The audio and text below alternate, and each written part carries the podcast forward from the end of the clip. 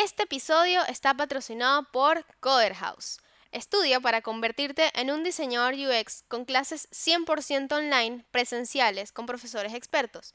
Usa el código UXBS y obtén un 70% de descuento en el curso que más te guste, entrando en coderhouse.com. Ahora, disfruta de este episodio. Oh, f you.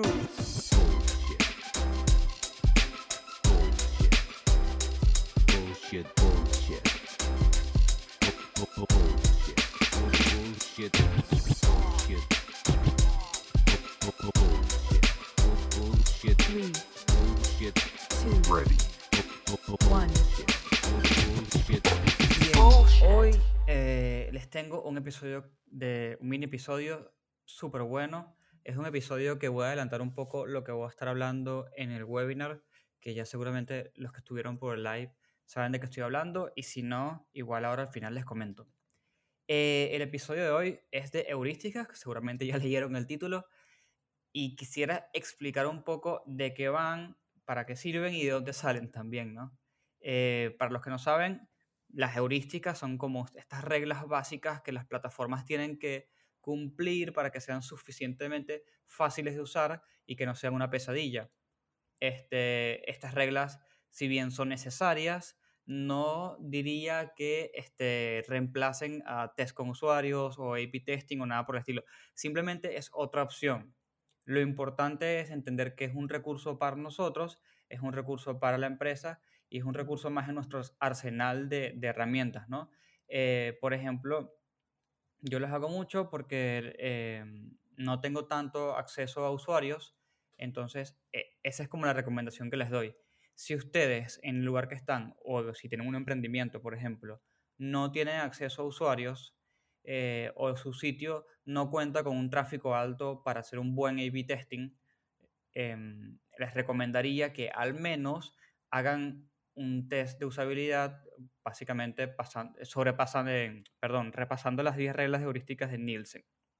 Estas reglas, por si no lo saben, son, vienen desde los años 90, las hizo Nielsen, que es, es de, forma parte de NN Group, o no sabría cómo decirlo en español, eh, donde él básicamente hizo, hizo un estudio donde identificó como que las partes claves que no pueden faltar en una plataforma, ¿no? Entonces la idea es, les voy a contar lo ideal y también les voy a contar lo que, lo que podrían hacer. La idea es que junto a tres UX designers más, o, cuatro o cinco, dependiendo de lo que puedan, se junten, cada quien haga un test sobre, eh, de heurística sobre un sitio y a partir de allí se decida qué puntos hay que mejorar, qué hay que cambiar, qué es urgente, qué no es urgente, qué es difícil de cambiar, qué no es difícil de cambiar y a partir de allí establecer prioridades, ¿no? Eso es lo ideal, que, eh, participen como tres o cuatro eh, UX designers. El tema está en que no todas las empresas tienen ese nivel de madurez, no todas las empresas tienen ese nivel de recursos y muchas veces eh, la realidad es que te- este test lo hace una sola persona. O sea, no es tan mal que lo haga, pero no es lo ideal. Y eh, al final del día, obviamente es mucho mejor hacer esto que no hacer nada en absoluto. Entonces me parece súper importante que ustedes sepan hacerlo y sepan de qué va para que sepan agregar valor eh, a bajo costo y bajo tiempo también. Porque un, un test de usabilidad bajo las 10 reglas heurísticas de Nielsen no debería tardar tantas horas y tantos días en hacerse como podría ser un A-B testing o, por ejemplo, hacer pruebas de usuarios y todo esto, ¿no? Entonces, como esto es un mini episodio, vamos a ver hasta dónde llegamos. Yo estoy viendo el tiempo y voy a ver si llego a las, a las 10 normas. No creo, pero vamos a ver. Eh, las 10 normas básicamente se las nombro rápidas todas y después las definimos. 1. Visibilidad del estado del sistema. 2. Coincidencia entre el sistema y el mundo real. 3. Dale al usuario el control y la libertad. 4. Consistencia y estándares. 5. Prevención de errores. 6. Reconocer el lugar. eh, perdón. 6. Reconocer en lugar de recordar. 7. Flexibilidad y eficiencia de uso. De uso. 8. Estética y diseño minimalista. 9. Ayuda al usuario a reconocer y recuperarse de los errores. 10. Ayuda y documentación. Entonces, si se fijan, son cosas que al nombrar uno dice, sí, bueno, obvio, ¿no? Espero que mi página o mi producto tenga esto. Sí es obvio, pero muchas veces las cosas se nos van, estamos súper contaminados de meses trabajando con algo y ya nos dimos cuenta de, de alguna de estas características, o quizás incluso no tenemos tanta experiencia, entonces se nos van pasando cosas y es bueno eh, hacer este test como para pagar esa deuda de UX, que eso es un término que existe, no sé si lo saben, deuda de UX. Entonces, la idea es tratar de, de recuperarte de esa deuda y hacer tu plataforma que sea más fácil de usar. Entonces, vamos con la primera.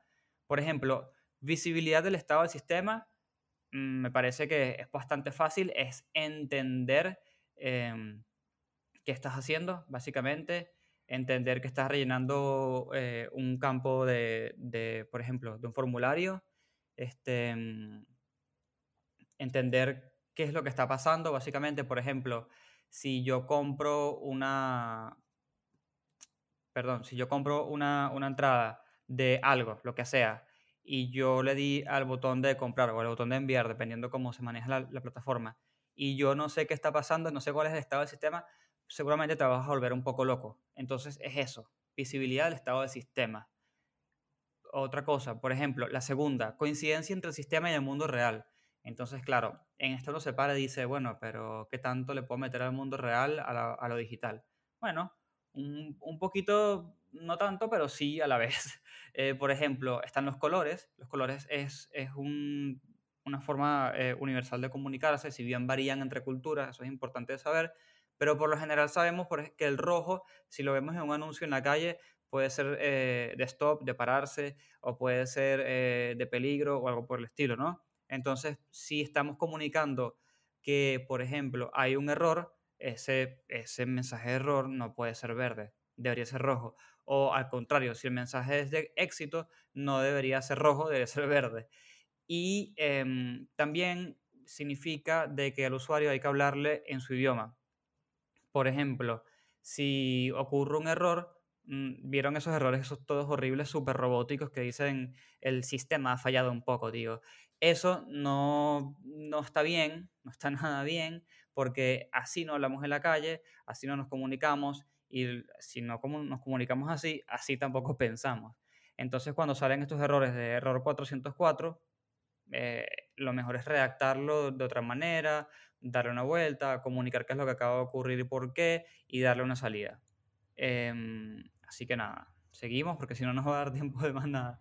Dar al usuario el control y la libertad. Esto significa, señores, poder cerrar, poder volver, poder cancelar. En el caso, por ejemplo, de Gmail, fíjense que está el botoncito de undo cuando, cuando enviamos algo, un email, y queremos como, como arrepentirnos básicamente porque cometimos un error. Eso es súper importante. Consistencia y estándares. Esto significa que en el diseño, en la parte del UI, las cosas son lo mismo a lo largo de la plataforma. Eh, los botones son iguales, eh, las jerarquías son iguales, este, las posiciones son iguales en la medida de lo posible. Entonces, por ejemplo, está bien, podemos tener varias jerarquías de botones, ¿no? El botón primario, el secundario y todo esto, pero el secundario siempre va a ser igual, el primario siempre va a ser igual. Eh, otra cosa, por ejemplo, si el botón de confirmar está siempre abajo a la derecha, es abajo a la derecha en todos lados y así, es consistencia lo que estás haciendo.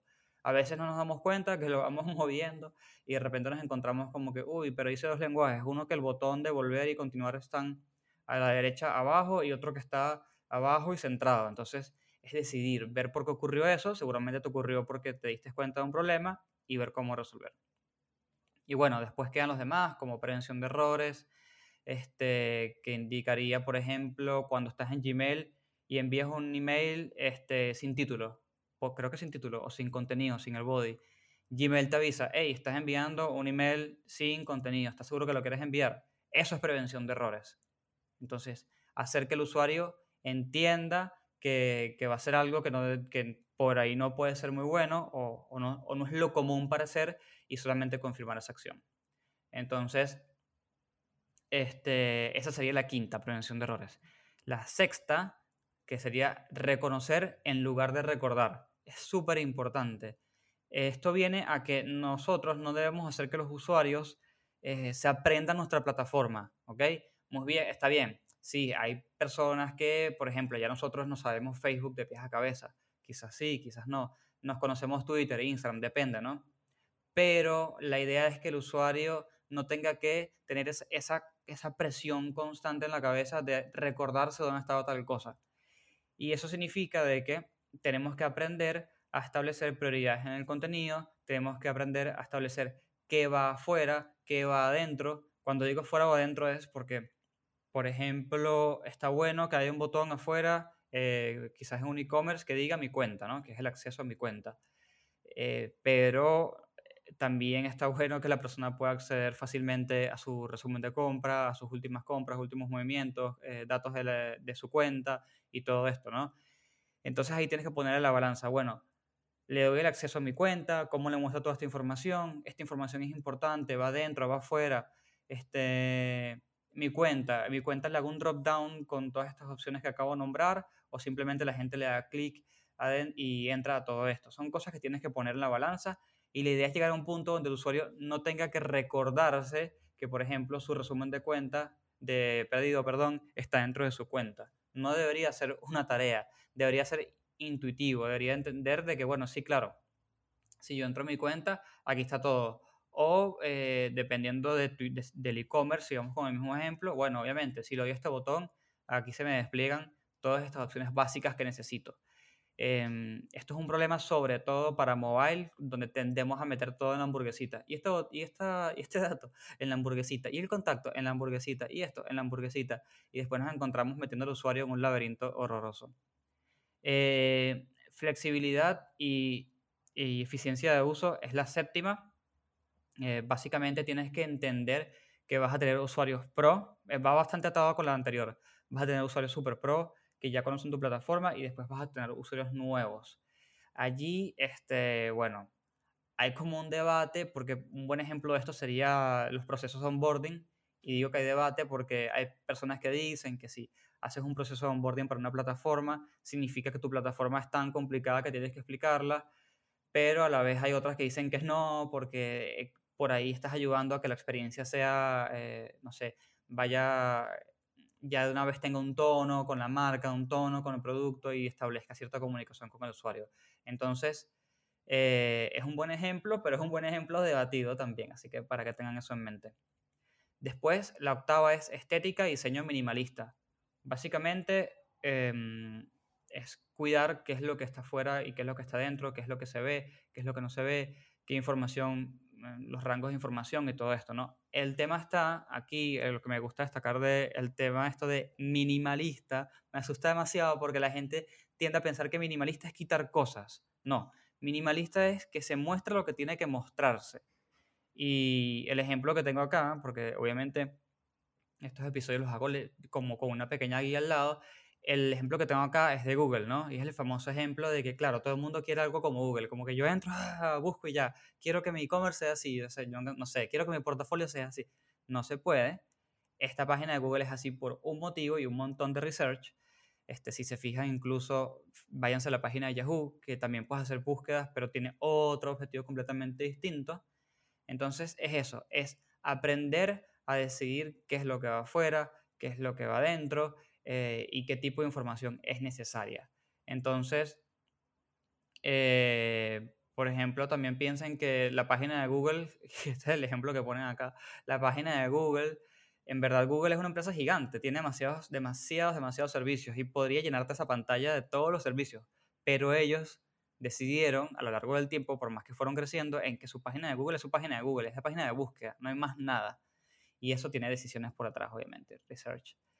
Eh, bueno, y me queda un minuto. Ok, la 9 ayuda al usuario a reconocer y diagnosticar y recuperarse de los errores. Básicamente, si hubo un problema, por ejemplo, error 404, dale una opción para volver a la home. Dale una opción para volver a, a un estado que no sea ese error. Porque si no, se va a ir a tu página, se va a molestar.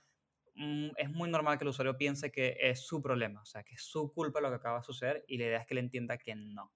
Entonces, eh, básicamente eso. Y eh, la décima es ayuda y documentación, donde se supone que el usuario se puede apoyar, ¿no? Vamos a suponer que el usuario está, eh, que la persona está na- navegando un sitio e-commerce y, no sé, eh, tiene dudas, medios de pago, ¿cómo pago? Y ve, bueno, aquí está- dice que son estos medios de pago, pero no me queda claro porque mi tarjeta o mi banco es este.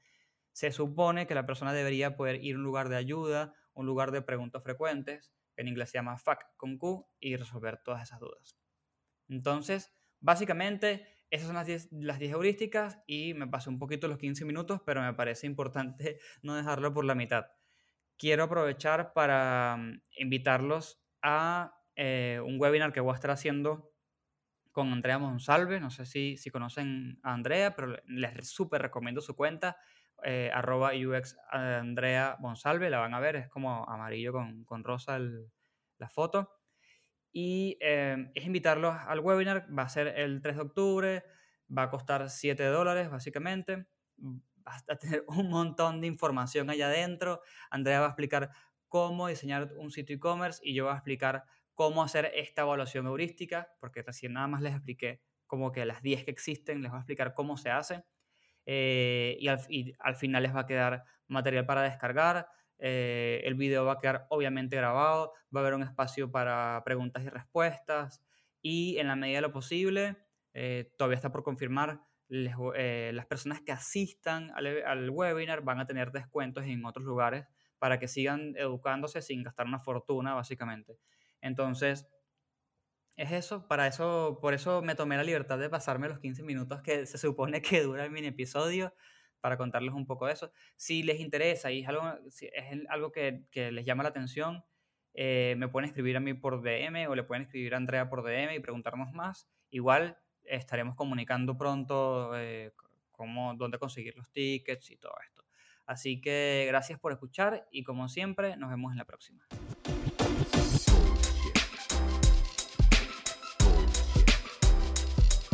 Bullshit. Bullshit. Bullshit. Bullshit. Bullshit. Bullshit. One, Bullshit. two, Three. The experience has ended. Este episodio fue patrocinado por Coder House. Usa el código UXBS para obtener un 70% de descuento en sus cursos. Gracias por escucharnos.